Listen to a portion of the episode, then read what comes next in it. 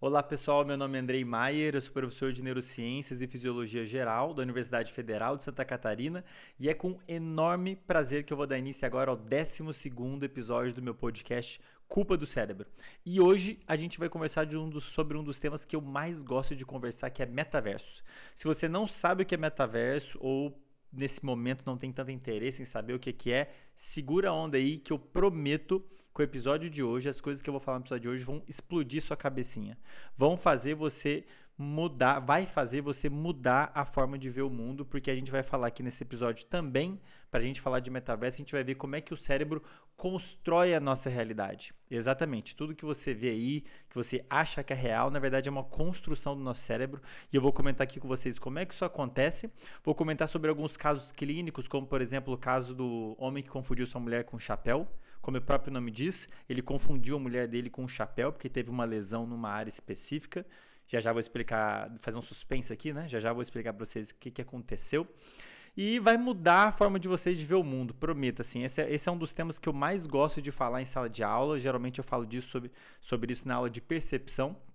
E os alunos ficam assim, de queixo caído, assim como eu fiquei quando falaram sobre esse tema comigo pela primeira vez. Mas, no final das contas, quero discutir esse assunto todo dentro desse contexto de metaverso, o tal do metaverso, que está todo mundo é, comentando e tudo mais. Mas antes de começar a falar sobre isso, queria agradecer você aí que está me escutando nesse exato momento no Spotify, ou está me assistindo no YouTube, ou está me, me ouvindo aqui, ou assistindo, ouvindo, barra, ouvindo em alguma outra plataforma. Queria te agradecer pela atenção pela confiança, porque é o seguinte: essa semana eu fiquei sabendo que o meu podcast atingiu a primeira posição no Spotify é ou era, não sei, né? Esse, esse episódio eu tô gravando no domingo, esse episódio vai sair na quinta. não sei como é que vai estar tá até lá. Mas a, ao longo dessa semana que passou, anterior, o podcast esteve, pelo menos uma vez, na primeira posição do Spotify, como o podcast mais escutado na área de ciências. E hoje a Marília, que é quem me, que me ajuda com a produção do meu material, muitos de vocês já conhecem ela, me disse que ele está em 43º, 44º é, geral 44 mais escutado no Brasil todo, de todos os podcasts. Galera, eu estou chocado com isso até agora. Eu nunca imaginei que fosse ter tanta gente interessada em ouvir esse podcast, a ponto dele chegar à primeira posição em menos de seis meses. Quando eu comecei a produzir esse podcast, foi lá em junho, eu não tinha essa pretensão, assim, nem, nem, passava pela minha cabeça, juro por Deus, galera. Nem passava pela minha cabeça que o podcast ia atingir o top alguma coisa. Tão pouco primeiro lugar, assim, eu estava produzindo, como quem me acompanha no Instagram já sabe, é, o meu objetivo maior é divulgar a ciência, é levar conhecimento científico para as pessoas de forma clara, acessível e aplicável. Então eu faço esse episódio sempre na tentativa de munir vocês com conhecimento, de modo que vocês possam aplicar aí no cotidiano de vocês, de modo que vocês possam entender melhor o que está acontecendo. E faço isso com o maior prazer. Infelizmente não consegui produzir tantos episódios quanto eu gostaria. Fiquei parado em umas semanas. Inclusive, o último episódio foi com Wesley, já faz um bom tempo. Peço desculpas, inclusive, pela demora, porque é, faltou tempo, né, gente? Eu tenho mais um milhão de coisas a fazer ali na UFSC e não consegui arrumar tempo para fazer o roteiro bonitinho, sentar aqui para gravar. Infelizmente ainda não tenho um estúdio, como vocês podem ver, eu estou na minha sala. E, enfim, então fiz meio que sem pretensão e estou assim chocado com a repercussão que está dando isso, esse podcast, quanto que ele está crescendo a ponto de essa semana ter atingido o primeiro lugar, o podcast mais escutado do Brasil na área de ciência. Eu estou ridiculamente feliz com isso, galera. Muito, estou muito contente. Assim, fechou meu ano de um jeito que eu não esperava. Minha dopamina está estourando. Quem assistiu o episódio de dopamina já sabe o que eu estou falando. Quer dizer que eu recebi uma recompensa totalmente inesperada e enorme, que é essa, essa informação de que as pessoas estão realmente interessadas nesse, nesse nesse projeto, né? Nesse podcast. Tô muito feliz. Várias vezes eu fiquei me perguntando se, se, a duração do episódio era legal, se eu não sou prolixo demais, aquela história toda, né? E no final das contas, parece que a galera tá gostando bastante. Eu entendo que alguns não, Eu realmente sou prolixo, eu monto os roteiros, mas eu deixo eles meio abertos. Por exemplo, isso que eu estou falando nesse exato momento, eu estou improvisando, não tem nada aqui escrito no roteiro sobre isso.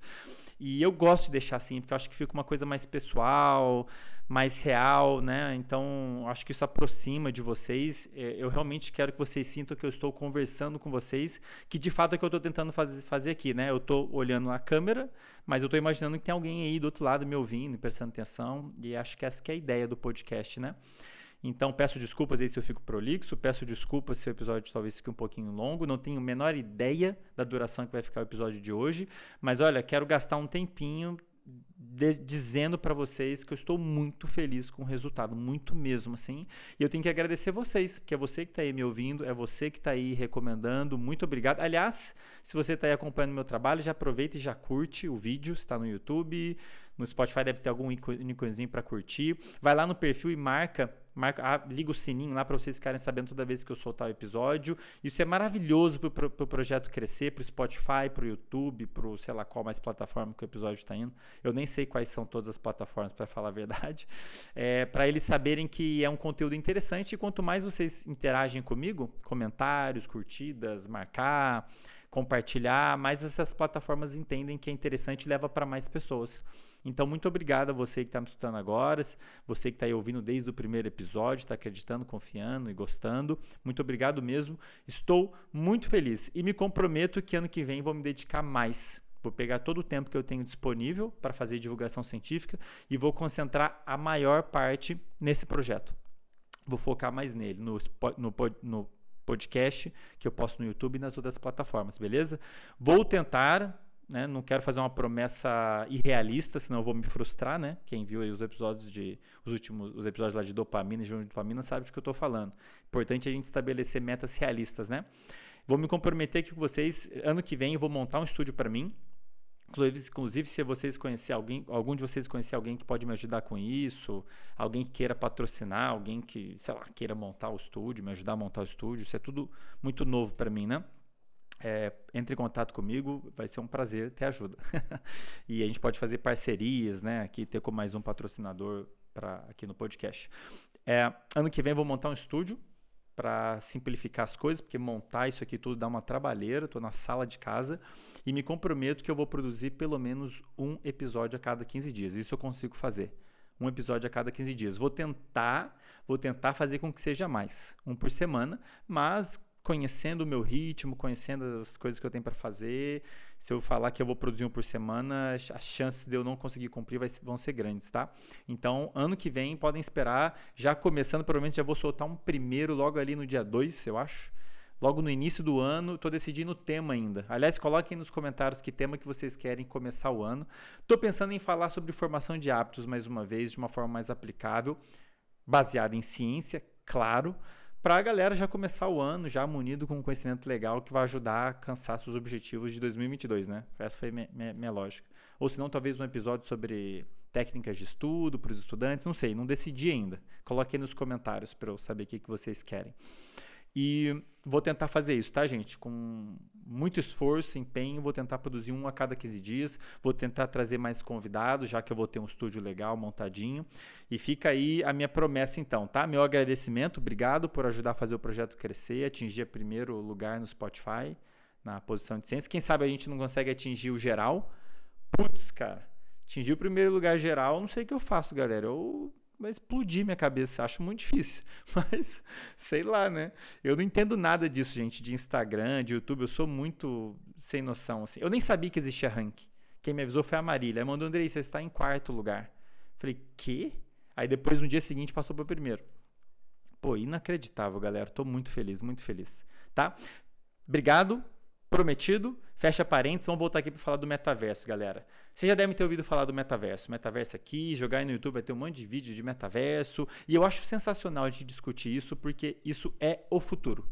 Eu não sei quão próximo está o futuro, e nesse episódio eu quero que vocês entendam o que está por trás da gente conseguir fazer esse negócio acontecer de verdade. O que, que é o metaverso, galera? O metaverso popularizou, aliás, antes disso, meta, o nome metaverso popularizou porque a Facebook, a empresa do Mark Zuckerberg, mudou o nome para Meta, já sinalizando um grande objetivo que a empresa Facebook tem de ir para esse lado de realidade virtual. Metaverso, gente, desculpa aí a galera que é especializada, vou falar aqui de uma forma didática, mas é só um nome bonito para a realidade virtual. Sabe realidade virtual? Uma realidade virtual que faz seu cérebro achar que é real. Você mergulhar, tipo Matrix, tipo aquele filme é, O Jogador Número 1, um, você entrar numa realidade virtual que para o seu cérebro parece real, você vivencia aquilo tudo, né? O nome disso, outro nome para isso é metaverso, né? E como eu disse, galera, na minha opinião, como neurocientista, é nem minha opinião como Andrei, amigo, essa, é, também é, mas como neurocientista, do que eu já estudei, passei anos estudando os circuitos dos cérebros envolvidos com processamento sensorial, percepção, controle de movimento, então eu tenho conhecimento até um pouco mais aprofundado dessa área. Eu amo esse tema e, na minha opinião, como neurocientista, nós interagimos com a máquina, o nosso cérebro interagir diretamente com a máquina, a gente mergulhar numa realidade virtual, a gente se conectar por wireless é, com a internet, cérebro direto com a internet, isso é o futuro. Isso vai acontecer. Vai ser uma revolução, uma das grandes, talvez a maior revolução que a nossa espécie vai enfrentar, talvez maior que a revolução agrícola e por aí vai. Agora a questão é quão próximo isso está. Porque é o seguinte, com, será que a nossa geração vai vivenciar isso? Será que a minha geração vai viver tempo suficiente para ver a galera entrando numa realidade virtual tipo Matrix, tipo bem real mesmo?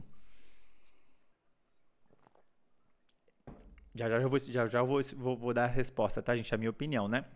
Porque é o seguinte, o quão próximo nós estamos disso nossa, nossa espécie de conseguir mergulhar numa realidade virtual depende do seguinte, que é onde eu quero mastigar aqui nesse episódio. Porque a neurociência tem tudo a ver com isso, obviamente, né? Já vou entender por quê. No, o quão próximo nós estamos de termos um metaverso tão real, tipo Matrix, ou que é o, um desses outros filmes de ficção, depende do quão bem a gente consegue enganar nosso cérebro. Quão bem a gente consegue fazer o nosso cérebro achar que a realidade virtual, ela na verdade é real.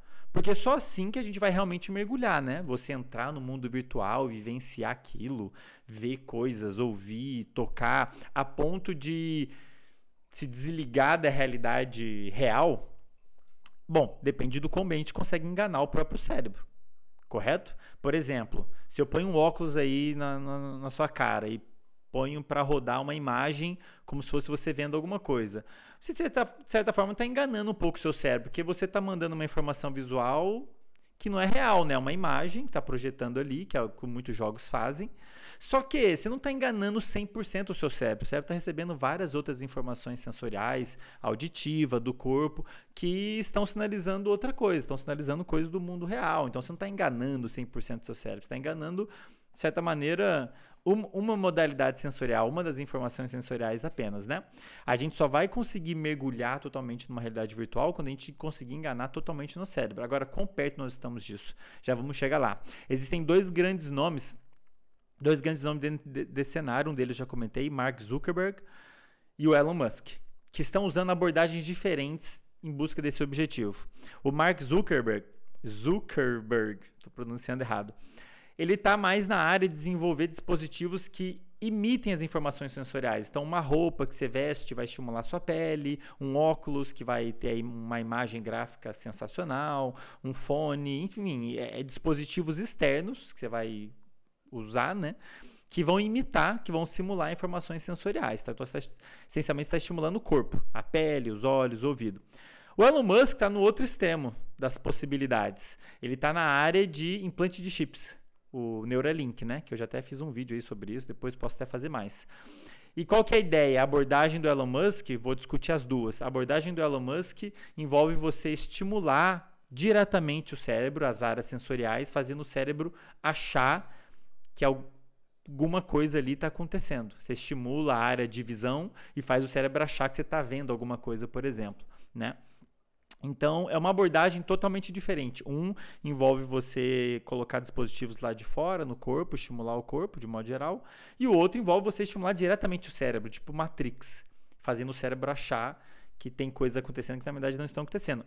É uma loucura, mas isso já é realidade. Tá? Se você está achando que eu estou falando uma coisa bizarra de filme, ambos os, as abordagens já são realidades, inclusive a do Elon Musk. Já existem pessoas com chips implantados no cérebro por vários motivos. Eu vou, eu vou citar alguns exemplos aqui. E isso já acontece, só para vocês terem uma ideia, já é real, tá? A gente vai discutir isso. Agora, queria deixar claro aqui, pessoal, que eu estou usando aqui de forma didática o Mark e o Elon Musk como para dar duas referências de duas abordagens que são usadas para a gente mergulhar no metaverso. Mas eu quero deixar claro que existem muitos pesquisadores brilhantes mundo afora fazendo uma tonelada de trabalhos científicos maravilhosos por trás disso tudo. Tá? Eu vou citar alguns aqui, algum um ou outro trabalho recente, inclusive um desses que implantaram o chip no cérebro da pessoa lá para mexer um braço biônico e tudo mais mas quero que fique claro que existe uma literatura científica enorme por trás, vários grupos de pesquisas por trás. Eu estou usando o Mark e o Elon aqui só para dar duas referências didáticas para vocês, mas tem muitos outros cientistas por, por trás dessa história toda, tá? Eu tenho que ser justo com os pesquisadores, estão lá no laboratório todo dia fazendo experimento, desenvolvendo chip, desenvolvendo formas de analisar sinais do cérebro, etc e tal, beleza? Galera, sério, esse episódio vai até o final que vai explodir a sua cabeça. É sensacional os dados que eu tenho para passar para vocês aqui, é muito, muito maneiro mesmo.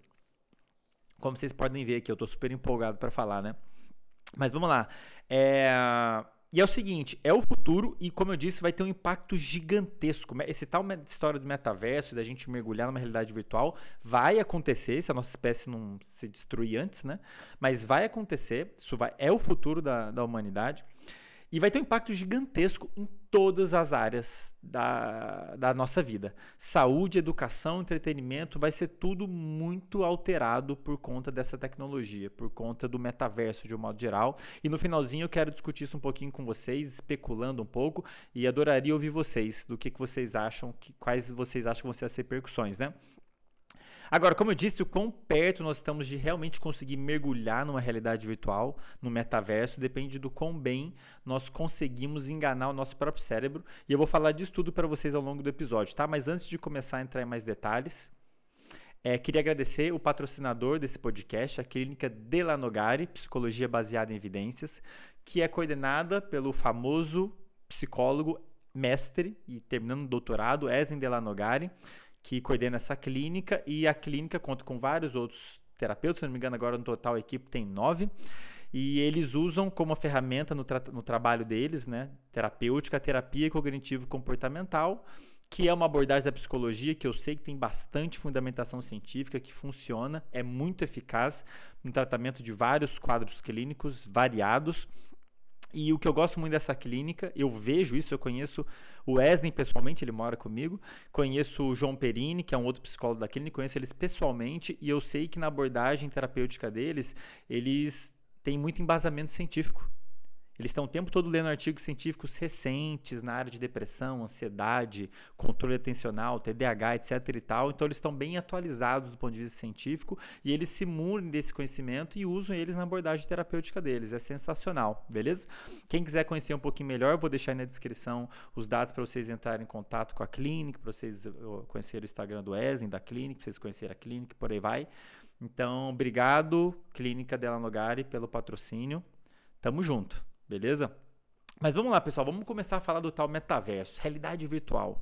Né? Se você joga jogos, se você está preocupado com é, como que isso pode ser usado na área de educação, na área de saúde, fica que você vai, como eu disse, ficar chocado com os dados que eu tenho para passar aqui, porque é muito maneiro mesmo. Mas antes de começar a falar do metaverso, eu queria falar com vocês brevemente o seguinte: preparem-se. Como que o nosso cérebro constrói a nossa realidade? Aí você pergunta assim tem certeza, mesmo que você seja da área de neurociência, deve estar se perguntando, Andrei, como assim constrói a realidade? Como assim nosso cérebro constrói a realidade? Galera, é essa é uma informação que muita gente que não é da área não sabe. Tudo que a gente vê como real, tudo que você entende como real, o que você está vendo agora, o que você está ouvindo, o seu corpo, sua perna, tudo que você está vendo, olha o seu redor aí, presta atenção ao seu redor. Parece real, né? Tudo isso aí para você é, é realidade. Mas a gente, isso já é muito bem estabelecido na literatura, tá? O que eu vou falar agora não é especulação não. Isso tudo que você está vendo, ouvindo, sentindo como real é uma construção do seu cérebro. O cérebro construiu isso. Ele construiu isso. Como que isso funciona, pessoal? Basicamente assim, o nosso corpo, nosso cérebro, nosso corpo, a gente tem vários sistemas que permitem detectar vários tipos de informação sensorial. Então, o tempo todo no nosso corpo, nosso cérebro está recebendo uma gama enorme de informações sensoriais. Toque na pele, visão, audição, temperatura, é, equilíbrio, né? Se você está equilibrado ou não, mais ou menos você sabe para onde a gravidade está puxando e tudo mais. A gente tem várias informações sensoriais chegando e a gente só consegue detectar essas informações sensoriais porque a gente tem sensores distribuídos pelo corpo. Então você tem sensores distribuídos na sua pele, vários tipos, inclusive, nos olhos, no ouvido, tem mais de um tipo de sensor no ouvido que permite sentir movimento da cabeça, permite a gente ouvir e tudo mais. Então a gente tem um conjunto de sistemas no corpo que a gente chama de sistemas sensoriais, que é um conjunto de sensores que permite a gente detectar informações sensoriais específicas, que é tudo que a gente consegue ver, ouvir, sentir e tudo mais. São esses sensores que estão detectando essa informação e eles conduzem. Então a gente tem uma, um conjunto, esses sistemas sensoriais, tem um conjunto de fios que são os nervos e tudo mais, conjunto de fios, entre aspas, tá? Que estão permitindo que essa informação sensorial chegue lá eventualmente no cérebro. Então você tem vários fios chegando direto no crânio, fios passando por todo o corpo, trazendo informação do corpo todo, das vísceras, dos músculos, dos tendões, da pele, estímulos de dor, estímulos de toque, então, uma tonelada de informações vindo do corpo, uma tonelada de informações vindo de fora, estão chegando lá no cérebro. Parece é muita informação, é muita, muita informação mesmo, mas ainda assim, em comparação à quantidade de informações que o ambiente tem, ainda assim é pouco. Tem muitas informações sensoriais que estão aqui à nossa volta que a gente não detecta. Um exemplo é o campo magnético da Terra. Para quem não sabe, a Terra é um imã gigante. Existe um campo magnético gigante atravessando o planeta Terra. A gente não sabe apontar onde é o norte e o sul sem usar uma bússola, porque a gente não tem nenhuma, nenhum sensor no corpo que permita detectar o campo magnético. Tem alguns animais que têm, como por exemplo pombos, se eu não me engano, aves de um modo geral, eles conseguem sentir o campo magnético da Terra e usam isso inclusive para se orientar nas migrações, etc e tal. Beleza? A gente não consegue porque a gente não tem esse sensor naturalmente no corpo. Mas ainda assim, a gente tem vários outros sensores que permitem a gente ver o que a gente vê, ouvir o que a gente ouve, sentir no corpo o que a gente sente no corpo. Beleza?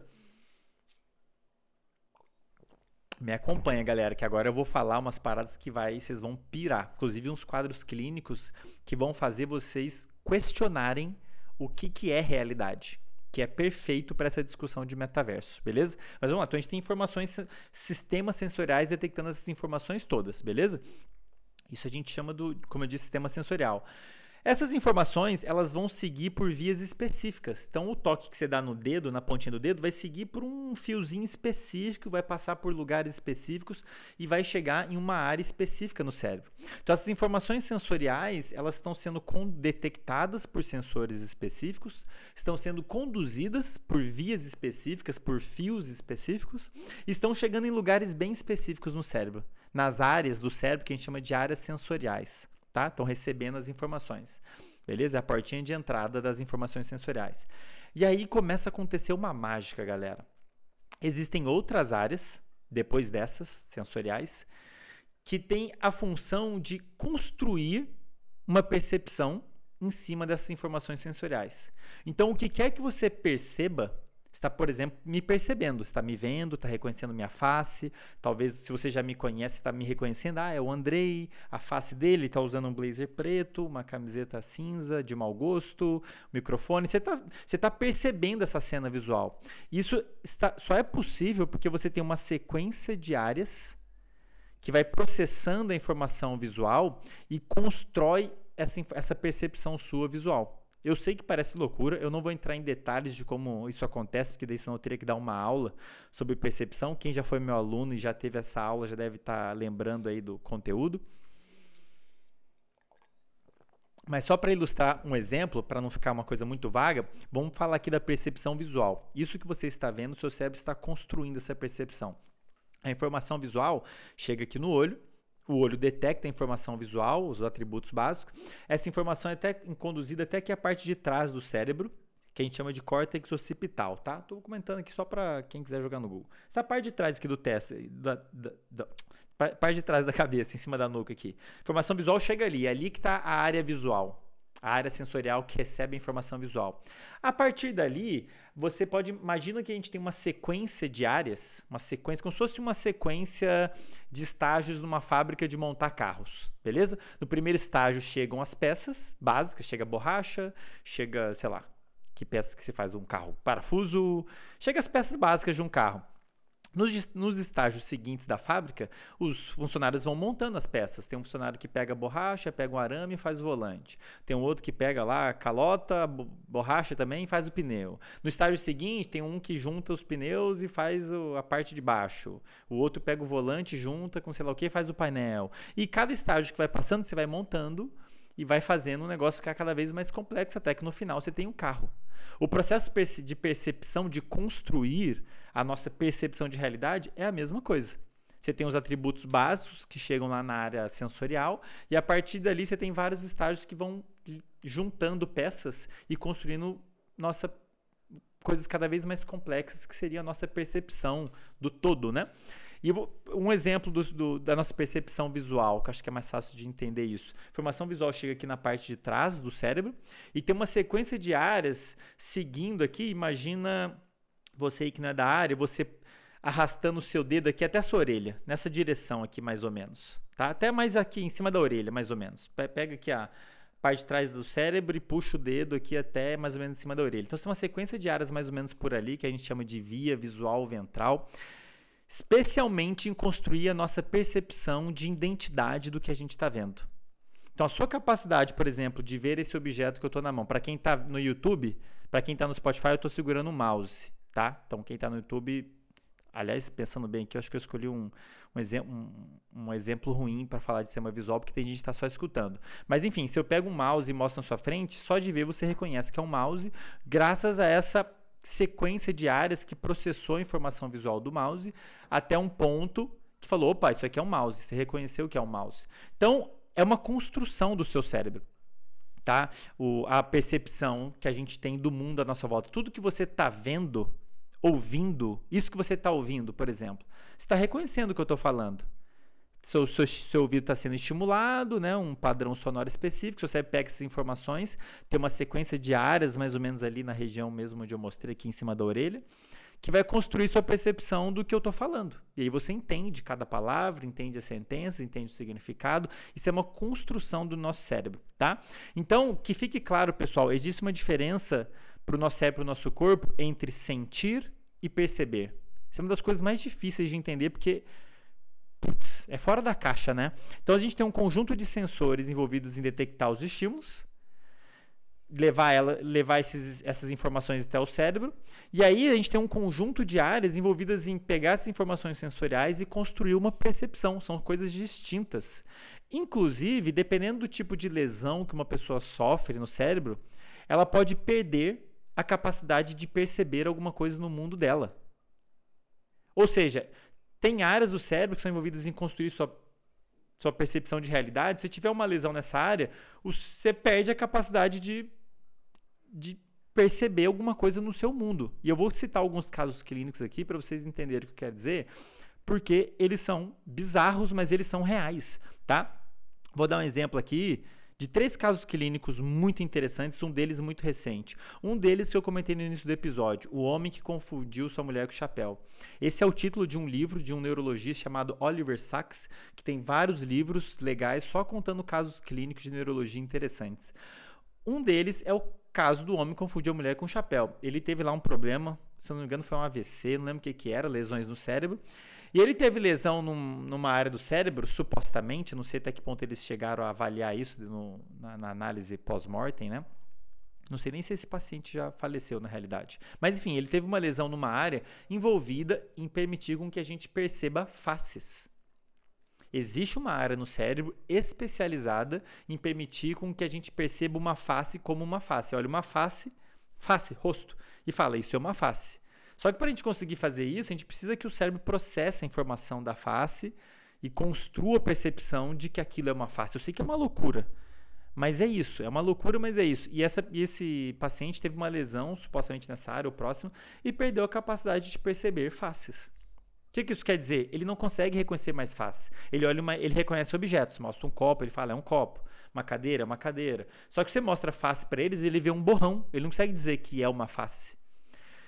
E isso, obviamente, é um problema muito ruim de lidar, porque a gente lida com faces o tempo todo. A nossa interação social depende muito, em boa parte disso, né? Você vê a pessoa, reconhece a pessoa, fala com a pessoa. E chegou um momento ali, depois vocês podem ler esse caso clínico nesse livro, que na hora de ir embora do consultório, na hora de sair, como ele está com esse problema perceptual, ele confundiu a própria esposa com o chapéu. E tentou tirar a esposa como se. Porque o chapéu estava num cabide perto da esposa, uma coisa assim. Ele tentou tirar a esposa fosse o chapéu dele. Olha só que bizarro, galera. Uma lesão, um, uma área do cérebro necessária para construir a percepção de faces gera um caso como esse. A pessoa não percebe mais faces. Uma loucura. Um outro caso clínico interessantíssimo. Um homem acordou, vou contar a história. Um homem acordou um dia no hospital, era tipo agora, final do ano, é, aquela época festiva, tal, galera curtindo. Ele acordou no hospital, era próximo do ano novo. Ele olhou para baixo e viu que tinha uma perna grudada nele, uma perna de, de postiça grudada nele, uma perna grudada, feita de carne, assim. Ele achou nojento, né? Imagina, você acorda no hospital e tem um membro preso em você de carne que não é seu. O que, que ele fez? O que, que você faria se você acordasse e visse uma perna de carne presa em você? Você ia tirar da cama. Foi o que ele fez. Pegou a perna e tirou da cama com nojo, repulsa e caiu junto com a perna. A perna estava grudada nele. Ele não conseguiu entender o que estava acontecendo. Sabe o que estava acontecendo? Aquela perna era dele. Ele teve uma lesão no cérebro em áreas envolvidas em permitir com que a gente reconheça o nosso corpo como sendo nosso.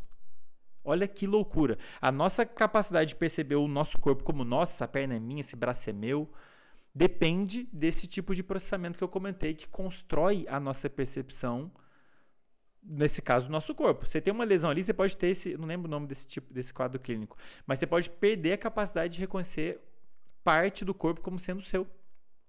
É uma loucura. Aí o Oliver Sacks foi lá conversar com ele, o cara, o paciente transtornado, não conseguia entender o que está acontecendo. Imagina que você, imagina, o equivalente seria assim, você acordar um dia no hospital e ver um braço um terceiro braço preso na sua barriga. Você vai olhar aqui e falar, pô, isso não é meu.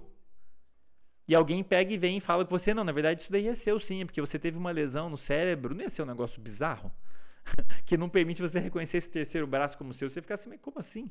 É uma loucura, galera. Eu sei que vocês estão achando bizarro, não é ficção, isso é real, são quadros clínicos que realmente existem. Tem vários outros, estou trazendo esses relatos aqui, porque eles são famosos, estão descritos nesse, nesses livros do Oliver Sacks que eu comentei.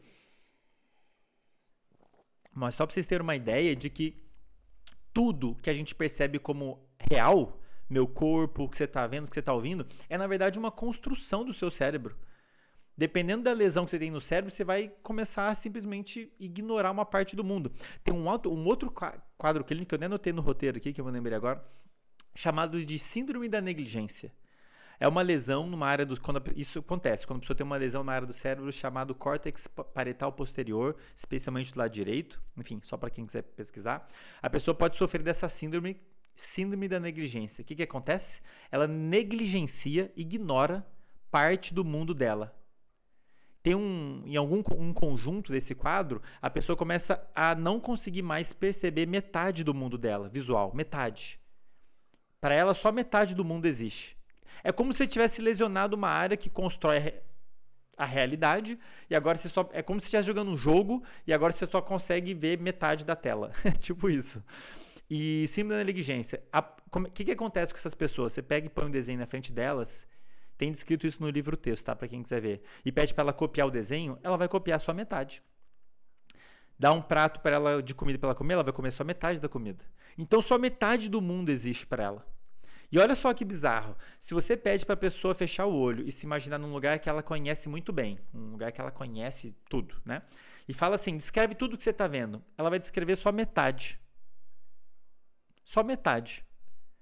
E aí você pede agora para a pessoa se imaginar do outro lado desse lugar, olhando no sentido oposto. Ela vai descrever a outra metade que ela tinha descrito na primeira vez. Então essa incapacidade de perceber o mundo, metade do mundo, de perceber metade da realidade, ela fica evidente até no mundo imaginário. A pessoa imaginando alguma coisa, ela vai imaginar só metade. Olha que loucura, galera. E isso porque ela teve lesão em áreas do cérebro envolvidas em construir a percepção. Então, tudo, galera, tudo que a gente vê, percebe, reconhece visualmente, auditivo, toque, tudo é uma construção do nosso cérebro baseado nas informações sensoriais que estão chegando nele. É isso, cara. Isso é uma das coisas mais que eu acho mais fascinantes da área da neurociência. Foi, eu acho que esse tipo de, de conteúdo que me fez ir querer virar neurocientista, porque eu queria entender essas paradas. Acho muito maneiro. E só para não deixar de passar aqui um, um caso recente um trabalho foi descrito num trabalho que saiu na PNAS, uma das maiores revistas científicas do mundo, claro que eu vou deixar aí na descrição, publicado em 2020 pela Teresa Schubert e o Michael McCloskey, não me lembro qual é a universidade. Eles escreveram o caso clínico, fizeram testes, muito tem até vídeo, de um engenheiro que parou de reconhecer números do 2 ao 9. Ele teve uma lesão numa área do cérebro, uma atrofia, degenerou o córtex paretal, paretal se não me engano, e por algum motivo ele parou de conseguir reconhecer os números 2 ao 9. O que, que isso quer dizer, Andrei? Se você mostra o número para ele, 1, um, ele fala, ah, é o 1. Um. O 0, ele fala, é o 0. Se você mostra o 2, ou 3, ou 4, ou 5, ou lá, lá até o 9, ele vê um borrão. Se você, e como é que a gente sabe disso? A gente pede para ele copiar o que ele está vendo. Aí você põe um número, ele, você põe um objeto, ele copia. Você põe o número 1, ele copia. Você põe o número 8 ou 7, ele faz um borrão, como se ele estivesse vendo um borrão. Um borrão. Tem na, na, no artigo, depois vocês dão uma olhada aí na, na, descrição. No meu Instagram também tem um post sobre isso, se vocês quiserem ver lá depois. Lá, lá embaixo, tem que descer bastante o feed. Ele parou de reconhecer o número de 2 ao 9. Olha que loucura, um engenheiro. Ele teve que bolar outros símbolos para conseguir. Aí eles fizeram vários testes legais. O buraco é mais embaixo, assim. Enfim, não vou entrar em detalhes agora, talvez em outro episódio só para falar desse trabalho. Mas só para vocês terem uma ideia disso, galera. De novo, tudo que a gente percebe como real é uma construção do nosso cérebro. Você tem áreas que estão construindo sua percepção do que você está ouvindo, tem áreas que estão construindo a percepção de tudo que você está vendo, tem áreas envolvidas em construir a percepção de movimento, que um carro está se aproximando, está se afastando, que, que para quem está no YouTube, que minha mão está mexendo aqui. Balancei a mão aqui, tá, gente? Do pessoal do Spotify, por isso que eu falei do YouTube. Mas enfim, tudo isso é uma construção do nosso cérebro. É insano, mas é real, beleza? Então o que, que o nosso cérebro, o que, que ele está fazendo de um modo geral, né? Ele está recebendo uma tonelada de informações sensoriais a todo momento, de dentro e de fora, de dentro do corpo, da pele, das vísceras, do sangue, etc e tal, e de fora. Pega essas informações todas, processa elas, construindo a nossa percepção de onde eu tô, onde está meu corpo, o que, que eu tô vendo, como é que eu tô me sentindo, se eu tô. Se, fiz, né, como é que tá minha fisiologia, se minha temperatura está muito alta ou está muito baixa, a percepção de nossa percepção de nós mesmos de modo geral em relação ao ambiente externo. Está sendo tudo construído por essas áreas, tá? Agora, E o que, que o nosso cérebro faz com isso? Ele constrói a nossa percepção. E por que, que isso é importante? Para a gente poder interagir com o mundo. No final das contas, o objetivo de estudo é o cérebro gerar respostas de interação com o ambiente externo e interno. Então, o nosso cérebro está o tempo todo gerando respostas. Por exemplo, eu estou aqui mexendo meu braço, estou falando, estou controlando vários músculos, músculo de respiração para conseguir falar, Estou o tempo todo aqui gerando respostas de interação com o ambiente externo, no caso aqui, me comunicando com vocês, mas interno também. Meu cérebro está controlando pressão arterial, é, frequência respiratória, tudo que tem que ser feito para me manter vivo e alcançar os objetivos e tudo mais, né? Só que para ele conseguir fazer isso, ele precisa de todas essas informações sensoriais para guiar. E tem uma informação sensorial, sensorial muito importante, todas são, mas tem uma que é na minha avaliação, ela, ela é subestimada e ela é especialmente importante para discutir essa história de metaverso, de realidade virtual, que é uma informação que a gente chama de somatosensorial, que é o conjunto de informações que vem do corpo da pele, do músculo, dos tendões. Essa tem muita informação vindo do corpo e ela é fundamental, fundamental para o seu cérebro construir essa percepção do, do corpo, a imagem do seu corpo mental. Por exemplo, nesse exato momento, sem olhar para os seus pés, você deve saber onde está seu pé. Certo? Você sabe disso porque tem informações vindo do seu pé, da sua perna, chega no seu cérebro e ele constrói um mapa espacial de onde mais ou menos está seu pé. Só que ele só consegue fazer isso porque ele está recebendo informações de lá. Você não precisa olhar seu pé ou seu braço para saber onde eles estão. E essa informação é extremamente, talvez seja a, a informação mais importante para a gente conseguir controlar o corpo. Para você conseguir controlar movimentos do corpo, seu cérebro precisa saber a todo momento onde está o corpo. E eu estou chamando atenção para isso. Vou fazer um suspense, já vocês vão entender por quê. Porque isso é especialmente importante para a gente responder quando que a gente vai conseguir realmente mergulhar no metaverso de forma bem mergulhada, total. Quando é que a gente vai conseguir enganar 100% do nosso cérebro, fazendo ele achar que uma realidade virtual, ela na verdade é real, tá? E o maior desafio está relacionado a essa informação sensorial que vem do corpo, já vou explicar por quê. Beleza? É... Mas sim, dito em pegando tudo que eu comentei agora, pessoal, vocês devem estar concluindo que sim, em teoria, a gente, a gente vai conseguir, a gente consegue, vai conseguir criar uma realidade virtual tipo Matrix. Tá? Existem três formas de fazer isso.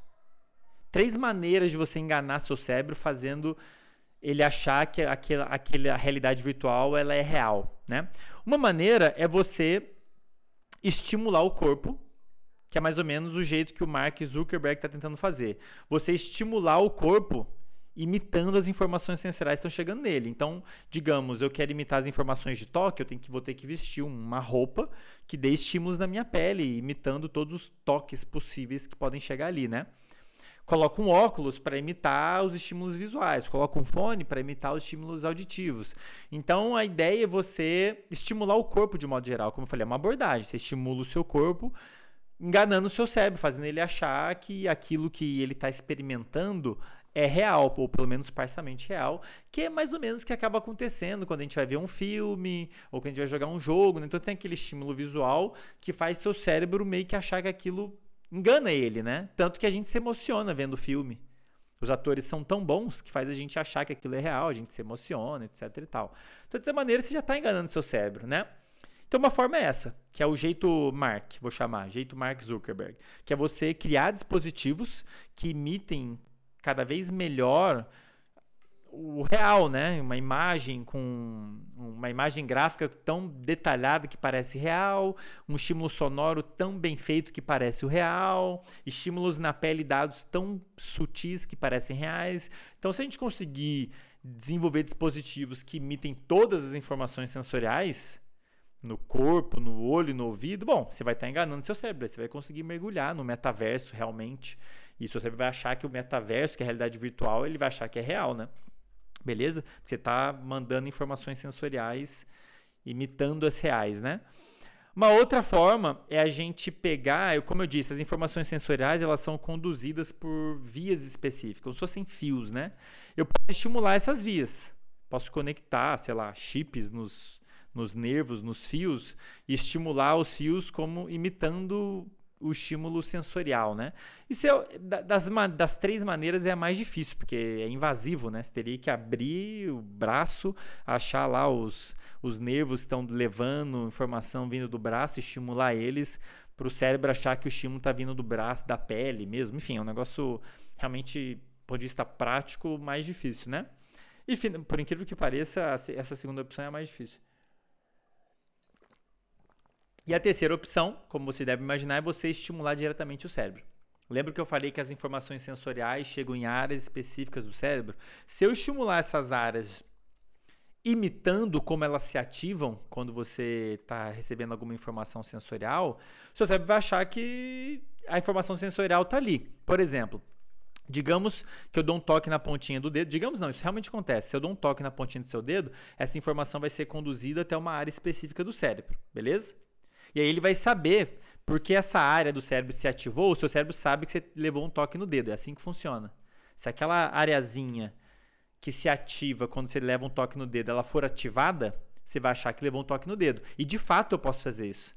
Isso já foi feito experimentalmente, isso é feito experimentalmente. Por algum motivo você vai passar por um, uma cirurgia lá, por exemplo, é, para tirar uma parte do, do encéfalo, um foco de epilepsia, alguma coisa assim eu posso experimentalmente, com o seu consentimento, é lógico, né? Dar estímulos elétricos ali nessa área. Se eu estimular essa área que recebe informações da ponta do dedo, se eu estimular ali e você estiver acordado, você vai achar que eu dei um toque no seu dedo.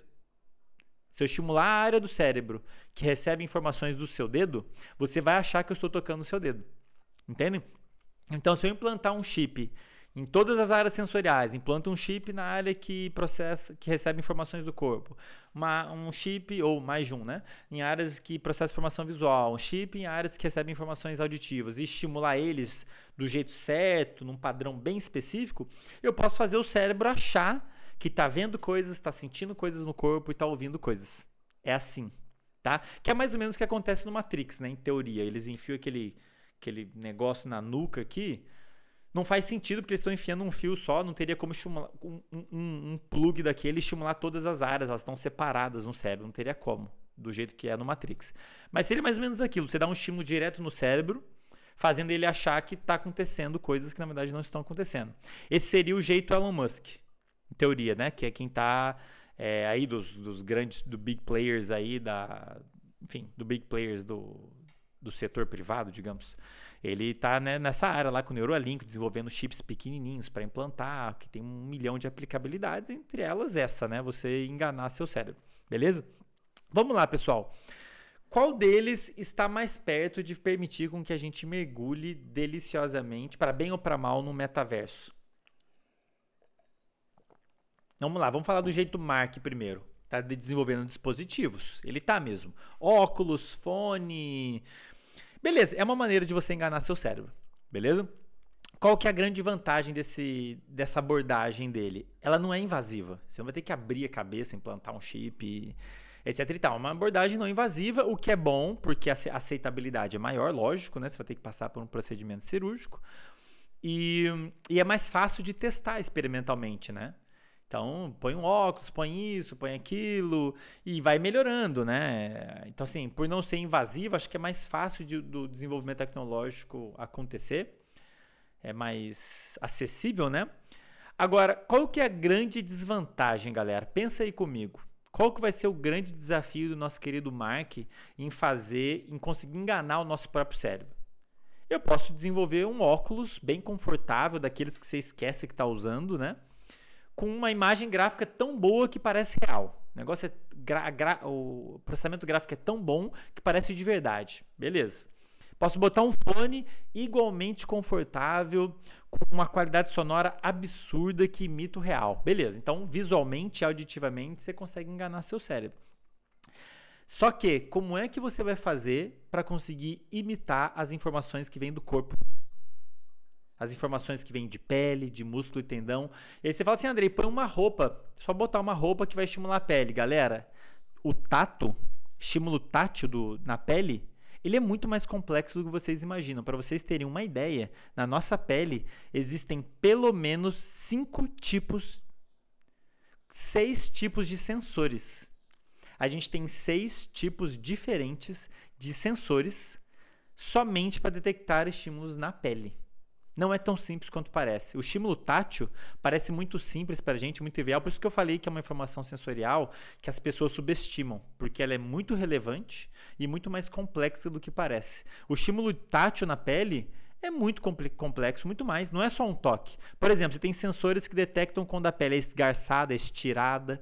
Tem sensores que detectam movimento de pelo. Tem sensores que são melhores para detectar um estímulos mais fortes, outros mais fracos. Tem sensores que são melhores para detectar vi vibração com diferentes frequências. Então, o estímulo tátil, por si só, ele é mais complicado do que vocês imaginam, do que a gente costuma imaginar. Então, você quer botar uma roupa para imitar os possíveis estímulos. Porque, gente, estímulo tátil a gente está recebendo o tempo todo. A minha roupa está estimulando meu corpo. Se alguém fizer carinho em mim, eu vou sentir. Tem um milhão de tipos de estímulo táteis e eles são envolvidos com várias coisas. Na hora que eu vou pegar um objeto, por exemplo, só, esse copo, vou pegar o copo aqui, tá, galera? Eu só consigo pegar o copo direito porque eu estou tendo estímulo tátil da minha mão. Para eu que vai me sinalizar qual força eu tenho que pegar o copo. Se eu apertar muito forte, eu posso quebrar o copo e me machucar. Se eu apertar muito fraco, pode ser que o copo caia. Eu tenho que apertar com uma força específica, ideal, para conseguir manipular o copo. Uma coisa muito trivial para gente, né? E eu só consigo fazer essa, essa, é, é, esse controle fino do movimento da minha mão, do meu braço, graças inclusive essas informações que tem de pele. Então, para eu conseguir, de fato, mergulhar no metaverso, tudo bem, posso enganar visualmente, posso enganar auditivamente, mas eu só vou conseguir enganar mesmo no meu cérebro quando eu conseguir imitar as informações que vêm do corpo. E aí você vai realmente sentir como se estivesse lá dentro do metaverso, totalmente. Só que como que a gente vai me fazer isso? Botar uma roupa? Será que eu consigo elaborar uma roupa que vai conseguir imitar todos os possíveis estímulos táteis? Movimento de pelo. Por exemplo, você está lá no metaverso voando. Tá voando. Digamos, metaverso vai ser legal porque a gente vai poder fazer coisas que a gente não faz na realidade virtual. Inclusive, isso pode trazer a um problema de saúde pública bizarro, que eu já vou comentar ali no final. Bizarro. Mas tudo bem, já já a gente chega lá. Está no metaverso, você consegue fazer coisas que você não faz no mundo real. Tipo voar. Pô, que legal, hein? Maneiríssimo. Beleza, mas como é que eu vou simular uma pessoa voando? Um, imagina um vento batendo em você, seu cabelo mexe. O vento passando na sua pele, você sente o vento. Você sente os pelos balançando. Então, se você for desenvolver uma roupa, Pô, a roupa vai ter que ser uma senhora roupa para ela conseguir simular essa sensação toda. Vai simular meu cabelo mexendo, vou ter que botar uma touca? Vai simular os pelos do meu braço mexendo? E se alguém me fizer carinho no metaverso? E não tenho dúvida de que na área de entretenimento, muitas pessoas vão, vão talvez querer entrar no metaverso por questões de interação social conteúdo amoroso, sexual, o carinho vai ser extremamente importante. os estímulos vindos do corpo são fundamentais para a interação social, o toque. Como é que a gente vai imitar isso com uma roupa? Tem que ser uma senhora roupa, né? E cobrindo o corpo inteiro, certo? Mesmo que consiga essa roupa, então, tá, não, tem uma roupa, Andrei lá tá produzindo e ela é, tem uma micropelícula, sei lá, whatever. Beleza, tem uma informação sensorial que vem do corpo, que a gente vai ser muito difícil conseguir imitar, que é as informações que vêm de músculos e tendões. Essas informações, todos os músculos do corpo, eles mandam informação do cérebro, sinalizando para o cérebro qual é o grau de comprimento e tensão de cada músculo. O, as informações vêm de tendão e de músculo. Todos os músculos, a gente tem essa informação. E o cérebro usa isso, o cérebro é magnífico, né? Ele pega essa tonelada de informações e computa isso e constrói esse mapa do nosso corpo, onde que ele está. Como eu falei para vocês, sem olhar, vocês sabem onde está seu pé agora. Está pisando no chão? Está no calçado? Você presta atenção agora, você vai sentir. Se estiver no chão, vou pisar no chão. É geladinho, é frio. Você só de encostar o pé no chão, você já sabe a textura do piso. E é isso, seu cérebro, essa percepção, seu cérebro está construindo com base nessas informações todas, estão vindo da pele, músculos e tendões. Como é que o jeito Mark, como é que um dispositivo externo vai conseguir imitar informações de músculos e tendões. Complicado, né? Uma possibilidade, fala assim, André, eu posso, igual naquele filme O Jogador Número 1, eu posso me prender numa esteira, né? E correr na esteira. É. Só que, cara, você vai ter que ter um. Vai ter que ter uma sala só para instalar os dispositivos necessários para você conseguir entrar no metaverso, né? Enfim, vai levar um tempinho, talvez isso com o tempo se popularize, né? Com o avanço tecnológico insanamente rápido, isso talvez seja popularizado mais rápido do que eu imagino. Mas entendam que um grande limitante dessa história toda, para a gente conseguir de fato mergulhar no metaverso, é a informação que vem do corpo. A tal informação que a gente chama de informação somatosensorial, que eu, por enquanto, não vi ninguém falando dela nesse, nessa discussão ainda. Eu vi uma. Aliás, eu vi uma discussão do, do Bruno Perini, querido Bruno Perini, foi lá no Flow e ele estava discutindo com o Monark sobre, sobre isso. Eles começaram a falar sobre metaverso. O Bruno, né, ele, ele fala bastante da repercussão econômica que, que isso vai ter, muito legal. É, ele, ele tem até um episódio sobre metaverso lá no podcast dele, Os Sócios. É, convido você a assistir, muito maneiro. Eu já assisti ele todo. E ele estava discutindo com o Monark, porque o Monark adora jogar jogos, né? E de fato, uma aplicabilidade muito grande dessa história, dessa realidade virtual, é no mundo do, do entretenimento de jogos. Pô, para quem gosta de jogar jogo, RPG, cara, imagina você entrar no RPG. Imagina você sentir a espada na sua mão, o peso da espada na sua mão. Imagina a brisa do mundo digital batendo no seu rosto, sei lá, sei lá, matou um chefão, tá lá no topo de uma colina, você sentia. Putz, cara, isso aí é inacreditável. Imagina você conseguir de fato mergulhar num mundo desse. Só que a gente só vai conseguir mergulhar mesmo, do ponto de vista sensorial, quando a gente conseguir enganar totalmente o cérebro, fazendo ele achar que aquilo é real. E a gente só vai conseguir fazer isso quando a gente conseguir imitar, simular as informações que vêm do corpo, que é um desafio muito grande do ponto de vista tecnológico. Mas voltando à discussão do Monark e do Bruno, o Monark comentou um negócio legal, que é o seguinte, ele, ele não acha que essa parada vai vingar de metaverso, pelo menos jogos tal. E ele, em parte, eu, eu concordo com os dois, e concordo com ele também pelo seguinte, ele comentou até do do motion é, sickness. As pessoas chegam a ficar enjoadas. Por quê? Quando elas estão usando aqueles óculos para jogar um jogo, elas começam a sentir um enjoo. Porque a informação visual está dizendo uma coisa, a pessoa está movimentando, está tá correndo e está mexendo a cabeça, está vendo o cenário, só que o corpo está mandando uma outra informação de que ele está parado. Entendem? Então, e isso lá no cérebro acaba gerando náusea. O cérebro fala, pô, o que está acontecendo? A informação visual está me dizendo que eu estou correndo, a informação do corpo está me dizendo que eu estou parado. É como se eu tivesse num carro balançando. Você está parado, mas está movimentando. Sabe quando você fica enjoado no carro? A mesma coisa vai acontecer num jogo que você de, que tem uma realidade virtual ali, que você está mergulhando usando lá um óculos e o fone. É legal, dá uma sensação de que você está lá dentro. Mas não é 100%. Não é 100% porque você não está não tá coerente as informações. Você não está gerando informações vinda do corpo coerentes com a informação visual. E o Monark falou isso, ele falou exatamente, falou, poxa, eu acho que não vai vingar, porque os dispositivos são caros, mas tudo bem, isso aí pode ser que celular também era caro, computador também era caro, essas coisas mudam muito rápido. Só que, de fato, do ponto de vista tecnológico, eu agora falo como neurocientista, é muito difícil você simular as informações que vêm do corpo. Muito difícil. Como é que eu vou botar uma roupa que vai conseguir gerar um estímulo vindo do músculo para o meu cérebro achar que o músculo está mexendo, entende? A única possibilidade é realmente me colocar numa esteira, tipo aquele filme Jogador número 1, um, para eu conseguir realmente mexer. E ali na esteira, né? Fico preso, mas mesmo assim, seu corpo vai sentir que você está preso numa esteira. Não vai dar para simular 100%, né? Então esse é o maior desafio do jeito Mark, né? Como que vai conseguir gerar estímulos no corpo que imitem movimento, que imitem estímulos no músculo. Como é que você vai, como é que você vai, por exemplo, gerar a sensação do peso de uma espada? Num jogo, né? Usando dispositivo. Nesse sentido, né, nessa desvantagem toda, peraí.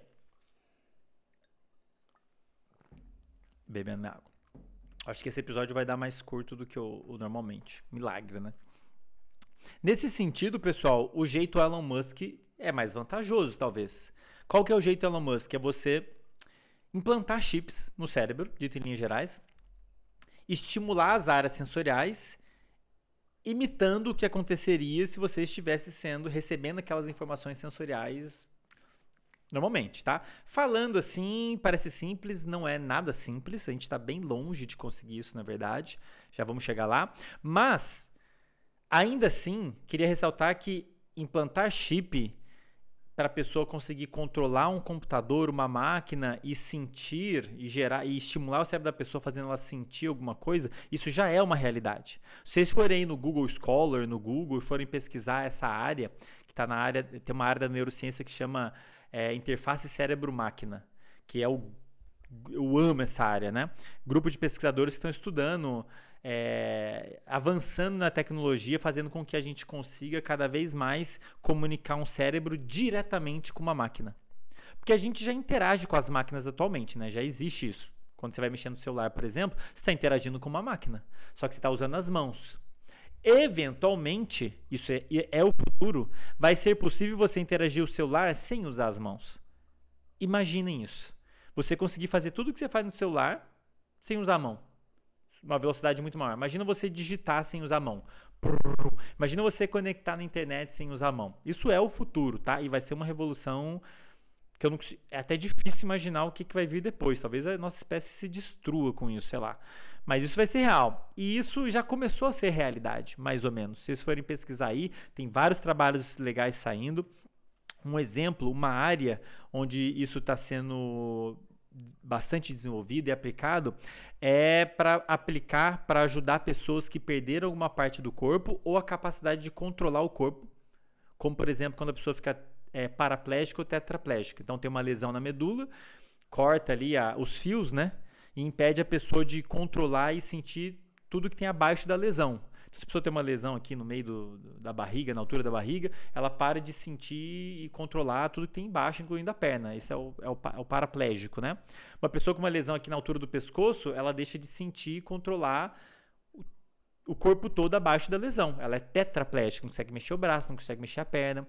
Uma possível solução para essas pessoas é você, claro, reverter a lesão, né? Você reconectar os fios Tem vários trabalhos legais nesse sentido também. Mas uma outra possibilidade é você conectar o cérebro da pessoa diretamente com uma máquina, com um exoesqueleto, por exemplo. Então você põe um.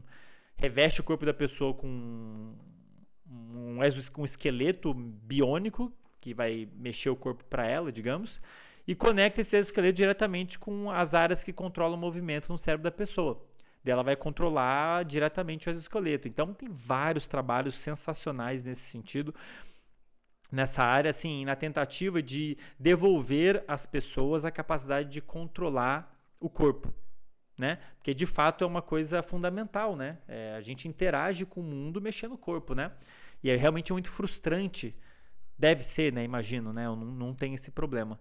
Mas deve ser realmente muito frustrante você perder capacidade de controlar, controlar movimentos do corpo.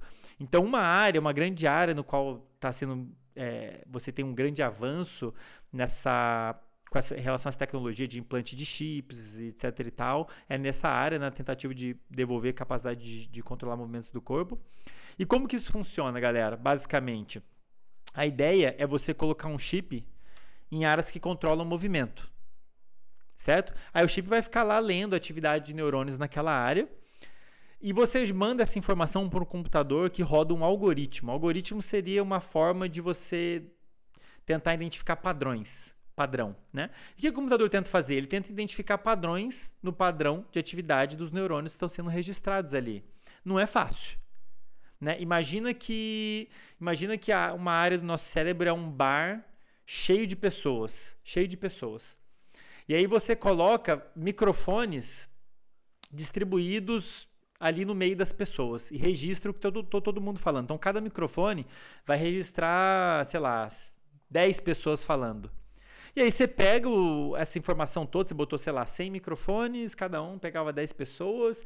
Aí você pega isso tudo e tenta entender o que, que as pessoas estão conversando no bar. Elas estão conversando de algum assunto específico. Só que é difícil fazer isso. Porque cada microfone está registrando várias pessoas falando ao mesmo tempo. Então você não sabe dizer. Tem uma pessoa falando de um assunto, tem outra falando de outro assunto. E aí as duas vozes juntas fica meio zoado. Aí tem um barulho de carro passando, um barulho de uma criança chorando, tem ruído. Então não é tão simples, mas é mais ou menos isso. Na hora que você põe um chip, você põe lá um monte de eletrodos, de fios, e registra a atividade de vários neurônios e tenta fazer aquilo fazer sentido. Tenta identificar, pô, eu, eu acho que quando os neurônios se ativam assim é porque né, imagina, você está registrando uma área que controla movimentos do corpo. Quando os neurônios se ativam assim, é porque o braço está fazendo assim, está mexendo para cima, está mexendo para baixo. Então você tenta traduzir, você tenta traduzir o que a área está dizendo. Leva um tempo. Então você joga essa informação para um computador, ele tenta identificar um padrão, com o tempo ele aprende. E eventualmente você consegue traduzir não 100%, mas você consegue ter uma boa ideia do que, que aquela área está querendo dizer. E aí você pega essa informação e controla um braço mecânico. Então a pessoa imagina, se imagina levantando um braço, o chip detecta a atividade dos neurônios, o computador converte isso num sinal para um braço mecânico que de fato mexe o braço. Então a pessoa consegue controlar um braço mecânico com um chip implantado no cérebro dela. Isso já é real, pessoal. E nem é tão novo, isso já vem sendo feito já há muitos anos. Beleza?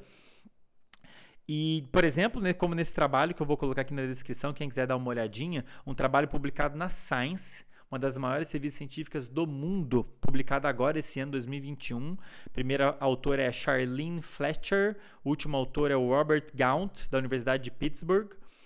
E eles. É um paciente é, que teve lá um chip implantado, inclusive em áreas motoras, e eles fizeram basicamente isso pega o sinal do chip, converte no sinal para controlar um braço mecânico e ele consegue executar tarefas de pegar objeto. Pega um objeto, leva até um lugar. Parece muito simples para a gente, pessoal, mas isso exige uma capacidade computacional enorme. Controlar o movimento do corpo exige uma computação bizarra por parte do nosso cérebro. Tá? Tanto para processar as informações que vêm do corpo, que são muitas, como eu disse, e para converter nisso em um conjunto de sinais que vão controlar o movimento do corpo, que são muito variados. Né? Imagina aí a quantidade de movimentos que você consegue fazer com o seu braço. Né? Mexe cada dedo, faz movimento de pinça, pega. Então não é simples, tá? Mas enfim, um exemplo aqui de um trabalho, esse é 2021, tem muitos outros fazendo isso, muito legais. E o, e o paciente começou a conseguir controlar o movimento do braço. Legal, né? Detalhe: é um paciente tetraplégico. Ele perdeu a capacidade de movimentar o corpo inteiro. E agora ele começou a conseguir controlar um braço biônico. Olha só que massa, galera. É sensacional, sensacional a aplicabilidade disso, né? Então, o paciente tetraplégico começou a conseguir controlar um braço mecânico com um chip implantado na área que controla movimentos, beleza? Mas além disso, aí vem um ponto mais legal desse trabalho, que eu acho que é o que fez ele sair na Science, né? uma revista científica muito grande, renomada. No braço biônico tinham sensores. Sensores que permitiam, permitiriam o paciente sentir o braço mecânico. Tem sensores na mão, no braço biônico, que permite ele sentir a força que ele está apertando. E essa informação desses sensores, ela chega lá num chip que eles implantaram na área sensorial que, que recebe informações que vêm do corpo. Recebia, né?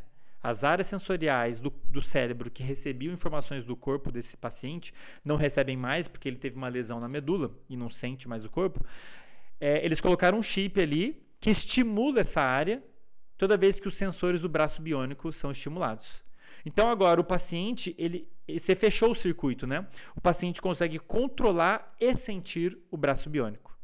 Adivinha o que aconteceu? O desempenho dele melhorou. A performance em controlar o braço melhorou. Isso faz sentido. Como eu falei, para a gente conseguir controlar o corpo, uma informação sensorial muito importante é a que vem do corpo. Se você não tem essa informação, e tem quadro clínicos que isso acontece, a pessoa perde a capacidade de sentir o corpo. Ela fica com muita dificuldade em controlar movimento. É como se você estivesse tentando controlar um, um aviãozinho de controle remoto é, sem ver ele, sem olhar ele. Você não sabe se ele está subindo, está descendo.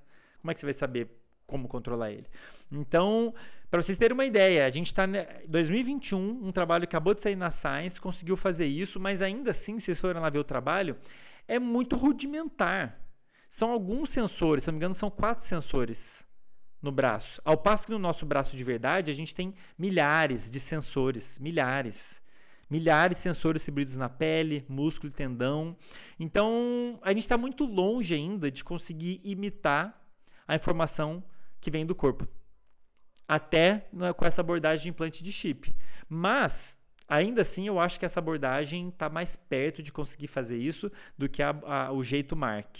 Porque eu não vejo uma forma de você colocar uma roupa que vai conseguir imitar informações do músculo e tendão, né? Sei lá. Entendem? Dê uma olhadinha nesse trabalho bem legal. E olha só que bizarro, galera. Tem um outro trabalho que eu não posso deixar de comentar aqui. Vocês vão achar bizarro. Só assim, então, Andrei, é possível implantar um chip que vai mandar informação para o computador, que vai ler meu cérebro, digamos assim, e vai gerar uma resposta por mim. Sim.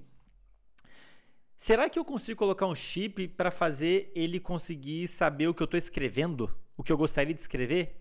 Porque se isso for possível, imagina você entrar no Google e fazer uma pesquisa sem encostar a mão num teclado. Ele escreve sozinho. Mandar mensagem para alguém sem encostar a mão no teclado.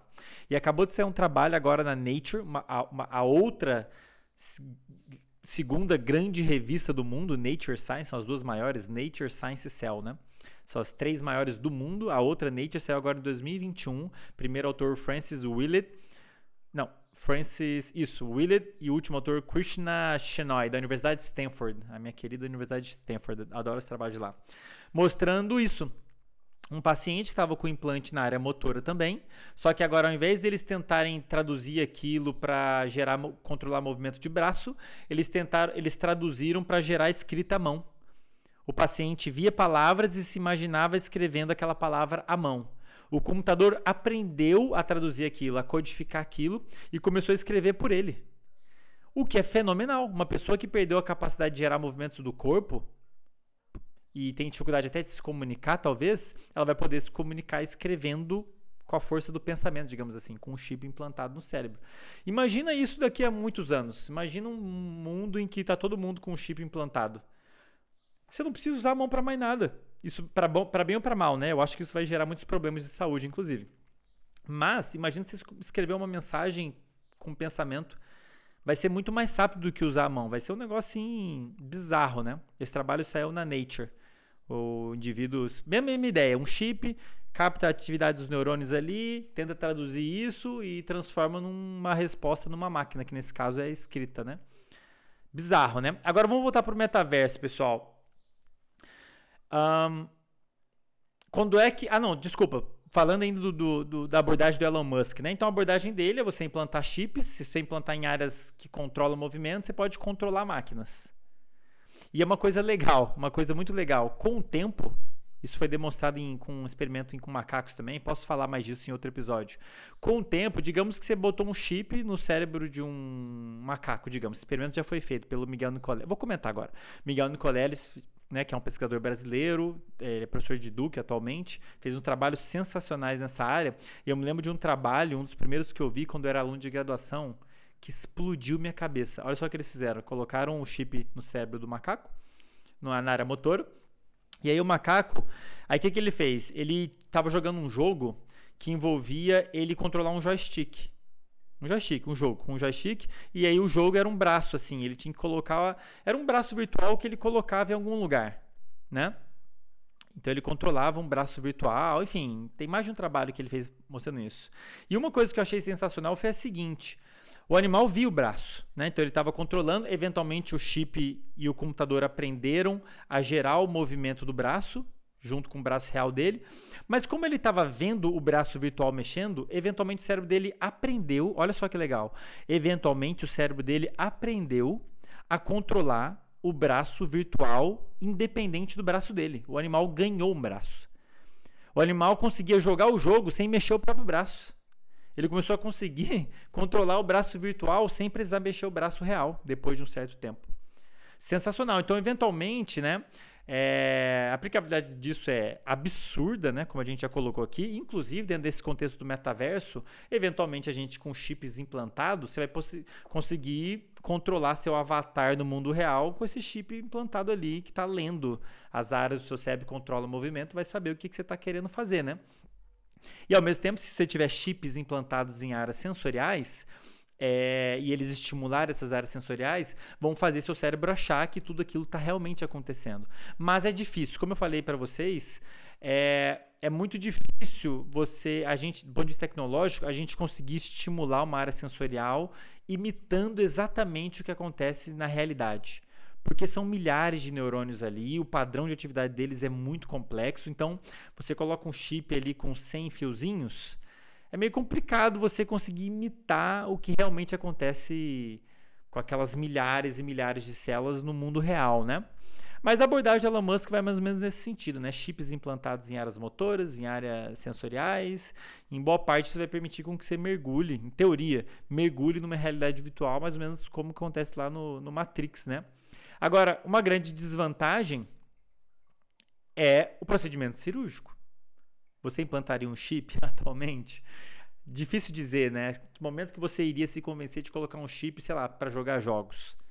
Tudo bem, para aplica aplicabilidade clínica, né? Ah, perdeu o movimento de uma parte do corpo, a pessoa se, se dispõe a submeter isso. Mas se você for saudável, você vai submeter a procedimento cirúrgico e tudo mais. Nesse sentido, o Elon Musk, nesse sentido em especial, o Elon Musk fez um, tem feito um grande é, benefício né, em desenvolver uma forma relativamente simples de implante. Se vocês forem buscar um pouquinho mais, vão ver que ele desenvolveu uma máquina para fazer o procedimento cirúrgico, fazendo com que o procedimento cirúrgico seja o mais simples possível.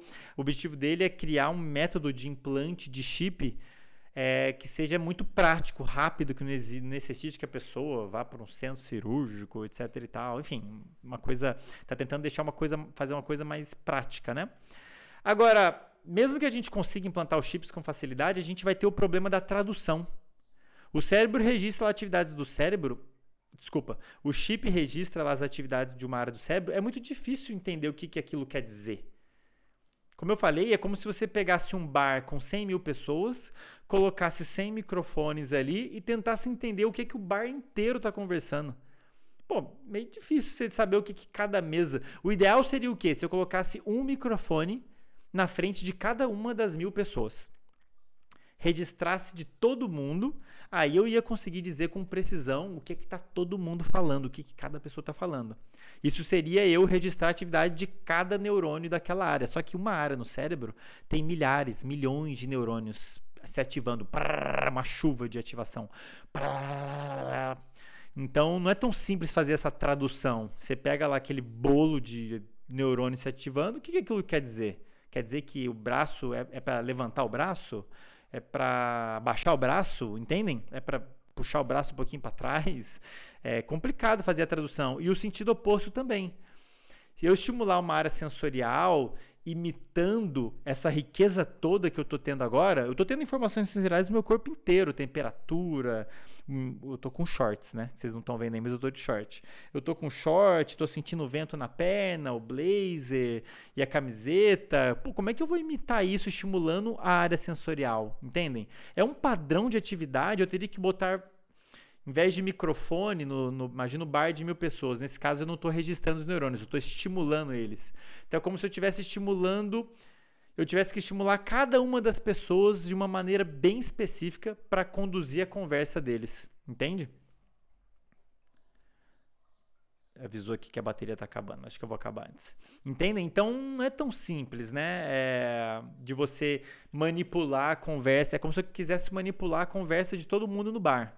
Como é que eu vou fazer isso? Não é fácil. Então, na teoria é possível, mas a gente ainda está meio longe para fazer. Especialmente, estamos empacados, especialmente na tradução. Conseguir entender o que. A, decodificar o que a área do cérebro está dizendo e estimular as áreas sensoriais, fazendo o cérebro achar que aquilo é real, né? Beleza? Agora, pessoal, eu queria passar para uma parte um pouquinho mais especulativa para a gente fechar aqui o episódio. E fiquem à vontade para dar o pitaco de vocês também. Eu acho que o beabá para vocês entenderem o que, que é o metaverso e quão longe nós estamos de conseguir mergulhar numa realidade virtual mesmo, vocês já têm, que importante vocês entenderem que tem informação sensorial, que ela é, é com base nisso o cérebro constrói a nossa realidade, um processamento super sofisticado, que você pode tentar enganar o cérebro dando estímulos aqui do lado de fora, ou pode estimular diretamente o cérebro, mas cada um deles tem aí sua problemática, né? Agora, que impacto vocês acham que isso vai ter no futuro? Digamos que isso começou a se tornar real tá? Digamos que a gente, pô, desenvolveu uma tecnologia maravilhosa a galera está conseguindo de fato, nós estamos conseguindo de fato mergulhar numa realidade virtual, mergulhar no metaverso. Está todo mundo entrando. Virou uma. A rede social virou o mundo virtual. Tá todo mundo lá entrando no mundo e consegue voar. E tem viagem de nave. E lá você pode ter o corpo que quiser. Seu avatar pode ser grande, pequeno, branco, negro, é, forte, magro, pode ter tentáculos, sei lá, é inacreditável, né? Imaginem o impacto que isso vai ter. Vamos começar falando pela saúde.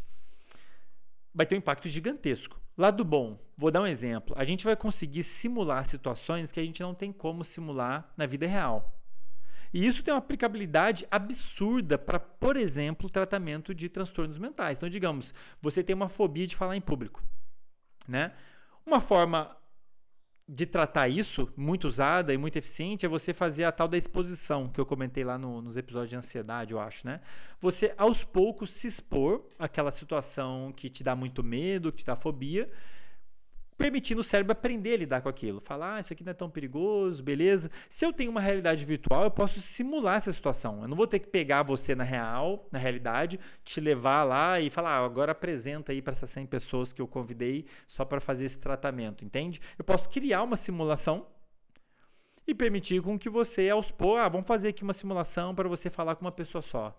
Agora amanhã vamos fazer uma simulação de cinco pessoas te ouvindo e, nananã, e você faz um negócio gradual, ponto da pessoa trabalhar e ela aprender a lidar com uma situação difícil para ela, por exemplo, né? Então tem uma aplicabilidade na saúde gigantesca, né? Agora um lado bom. Agora tem um lado muito ruim, bem óbvio para quem acompanhou os episódios de dopamina, o que eu falei de dopamina, vício de dopamina, pô, você já imagina onde que isso vai dar, né? Imagina as pessoas tendo a possibilidade de mergulhar num mundo que é para o cérebro é tão real quanto o mundo real, só que é muito mais legal. Nesse mundo você pode voar. Nesse mundo você pode ter o avatar que quiser. Nesse mundo você pode ter interações sociais que você talvez não tenha no mundo real. Você vai encontrar pessoas de jeito diferente. Talvez você possa, ter, possa sei lá, namorar um alienígena. Sei lá, digamos, né? Então, muito provavelmente as pessoas vai ser muito fácil a gente construir um mundo digital mais legal do que o real. Concordam comigo? E naturalmente, um mundo hiperestimulante, naturalmente as pessoas vão tender, por N motivos, a ter muito mais motivação para ficar no mundo digital do que no virtual. Só que o problema é que se você se desligar muito, que é o que realmente é abordado nesse filme de ficção, né? Se você se desligar demais do mundo real, você vai ter uma série de problemas. Você precisa comer, você precisa interagir socialmente com pessoas de verdade, você precisa talvez ter que ir para o trabalho no mundo real.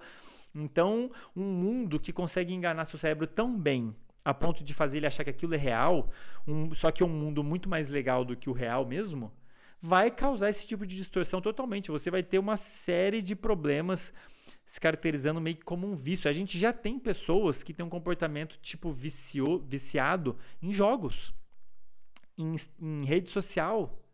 Imagina se, se em um jogo que você só tem o estímulo visual e auditivo já acontece isso.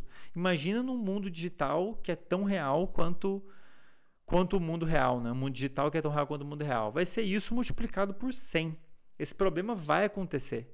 Sei lá como que a gente vai, lidar com isso, vai ter que estabelecer regras, limites, enfim, vai ser, uma, vai, ser uma, vai ter que ter muito jejum de dopamina para lidar com isso. No mundo da educação vai ser uma revolução, galera. E dei um exemplo aqui. Você lidar com, aprender a lidar com fobias é um aprendizado. Se você consegue gerar um mundo digital que simula o real, você vai poder aprender a pilotar um avião, dirigir carro. Imagina você aprender história vivendo a história, vendo. Ah, vamos estudar aqui a Primeira Guerra Mundial. Você vai estar ali no meio, talvez fingindo que é um soldado. Imagina você aprender sobre as guerras mundiais, vivendo as guerras mundiais. Isso é uma, do ponto de vista de qualidade de informação sensorial, do ponto de vista que eu falo muito de atenção, de motivação, de alerta, isso é o supra-sumo do aprendizado.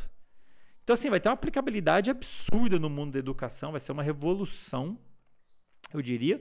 E para fechar, depois a gente pode falar mais em detalhes cada uma dessas repercussões. No mundo do entretenimento, né? Óbvio. O mundo dos jogos já movimenta bilhões de dólares. Com um negócio desse, meu Deus do céu. Vai saber, assim, acho que o mundo vai virar de ponta cabeça. A indústria pornô, não posso deixar de comentar, vai imagina, né? As pessoas vão querer ter relações de toda sorte no mundo desse. E é digital, né? Vai ter, vai, vai, ter, vai ter que existir até uma, uma discussão do ponto de vista ético, né? Do que. Ixi, imagina, gente. A galera vai querer buscar coisas que não deveria, vai ser uma loucura. Então, assim, vai ter um impacto. É o futuro, galera. É, do meu ponto de vista como neurocientista, vendo o avanço dessas tecnologias de implante de chip e tudo mais, eu vejo que a gente está indo nessa direção. A nossa interação com as máquinas está cada vez ficando mais próxima, mais facilitada. Eventualmente, a gente vai interagir sem precisar usar as mãos com chip ou sei lá como, com dispositivos. Isso vai acontecer, é o futuro. Eu só não sei dizer quando. quando qual que é o nosso maior desafio atualmente? Com implante de chips, é você fazer a tradução, né? Você entender o que a área está querendo dizer e depois estimular as áreas fazendo o cérebro achar que aquilo realmente é real. Não é tão simples assim. É, do ponto de vista de dispositivos externos, é muito difícil imitar informações que vêm do corpo e tem muitas informações vindo do corpo, sinalizando para o seu cérebro onde seu pé está, seu braço está, a brisa que está batendo na sua pele, etc. e tal. Então, a informação sensorial, na minha avaliação, é um dos maiores desafios, né? Como é que a gente vai conseguir imitar, simular informações que vêm do corpo? Acho que esse é o maior desafio para a gente conseguir entrar de vez no metaverso. Se eu fosse apostar, quem vai chegar lá primeiro, se é o jeito Mark ou o jeito El, é, Elon Musk, eu vou dizer que é um meio termo, talvez. A gente vai chegar num ponto que vai misturar os dois. Eu acho que o Mark talvez a gente consiga antes, pensando bem, se a gente colocar o óculos, o fone, tiver tipo no jogador número 1 um, uma esteira. Só que aí poucas pessoas vão ter acesso a isso, né? Vai ser caro, grande, espaçoso. Eventualmente, talvez a gente comece a misturar comece a ter implante de chip para fim de entretenimento, etc e tal. E eventualmente talvez a gente migre direto para o chip. Enfim, gente, daí agora eu estou viajando na maionese. E fiquem à vontade de deixar no comentário o que, que vocês estão achando. Beleza, pessoal? Queridos, esse é meu último episódio do ano, 12 segundo, o que dá uma média de dois a cada. Eu comecei a produzir há seis meses atrás, então deu uns dois a cada. A cada. Minha bateria está quase acabando. Deixa eu ver. Ixi. Eita. É, tem 3%. Dois, eu produzi dois a cada 15, um a cada 15 dias, espero continuar conseguindo esse ritmo. É, provavelmente vou lançar mais um aí no, no final, no início do, de 2022. Por favor, deixem nos comentários qual tema vocês querem, qual tema vocês acham que ia ser legal começar o ano. Eu estou pensando em falar ou sobre hábitos ou sobre técnicas de estudo. Estou na dúvida. Se quiserem já votar aí, já coloca. Quem ficou até o final, muito obrigado. Espero não ter explodido demais a cabeça de vocês. Se você já não curtiu o vídeo, curte aí, compartilha, manda no WhatsApp. Se você está aí no Spotify, tem um íconezinho para você curtir também, para você compartilhar, para você comentar. Faz tudo que vocês puderem fazer aí, porque isso ajuda muito realmente o projeto a continuar. No mais, pessoal, quero que vocês tenham um bom final de ano, juízo, cuidado, feliz Natal para quem for comemorar o Natal, feliz Ano Novo. Foi um prazer estar aqui com vocês esse ano, curti muito, muito obrigado mais uma vez pela atenção, pelo apoio, pelas mensagens de carinho que vocês me mandam no Instagram. É, se vocês quiserem interagir um pouquinho mais comigo, a gente pode interagir aqui pelo YouTube, vou tentar estar tá mais presente ali nos comentários, ou no Instagram, profandrei.neuro. Fique à vontade para me seguir lá e trocar uma ideia, etc e tal. Uh, no mais, pessoal, espero que vocês tenham entendido tudo. Espero que vocês tenham curtido. Espero que vocês tenham viajado tanto quanto eu. E se quiserem mais sobre esse tema, deixem nos comentários também, que eu posso pensar em outros episódios. Eu adoro falar disso. No mais, pessoal, como sempre, foi um prazer incomensurável e a gente se vê então no ano que vem, no próximo episódio. Até lá!